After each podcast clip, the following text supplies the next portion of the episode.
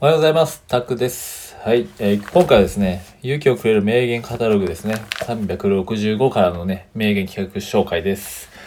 はい、今回ね、月,、まあ、今日月曜日ですね。はい、今日はですね、ドン・コニシさんですね。デザイナーのドン・コニシさん知ってますかね。はい、その方のね、言葉を紹介します。3分名言カタログなのでね、サクッといきます。はい。まずね、自分自身を知ることだな。ルックス、性格はもちろん、年齢や環境、収入、生い立ちに至るまで全てね、ダメなやつはさ、自分のことを知らなすぎっていうことです。はい。もう一回いきますね。まず自分自身を知ることだな。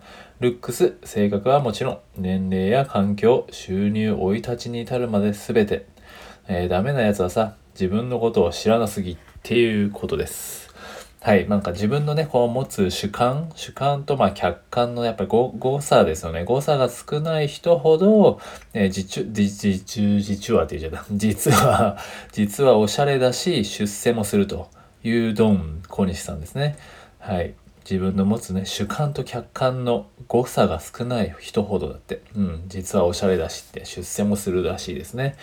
うん、確かにその自分の持つ主観、うん、主観的なものというか客観的なもの、確かにね、そこを見極められてるってことはなかなか自分を俯瞰して見れてるってことですもんね。うん。で、人間の生き方はね、ファッションと同じだと。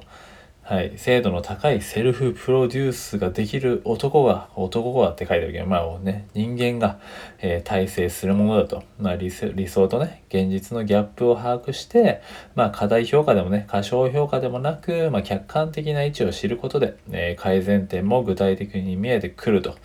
うん。まあそういうことですね。理想と現実。うん。理想と現実のギャップを把握するって大事ですよね。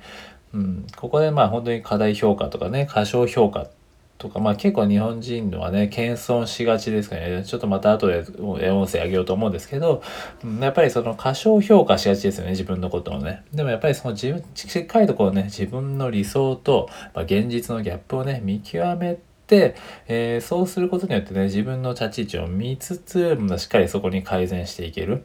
なので、まあ、それをするという、より具体的な道も見えてくるっていうところで、まあ、そういうことでね、自分自身をやっぱり知ることっていうのは大事ってことですね。適切に知るっていうことですね。変に謙遜する必要もないし、でも自分が積み上げたことであればちゃんと胸を張るべきだし、まあ、その辺のバランス感覚っていうところですね。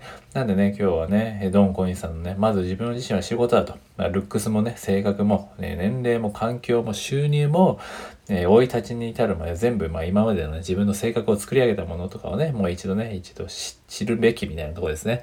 ということで自分のことを知っていきましょうということで今回は以上です。はい、ありがとうございました。失礼します。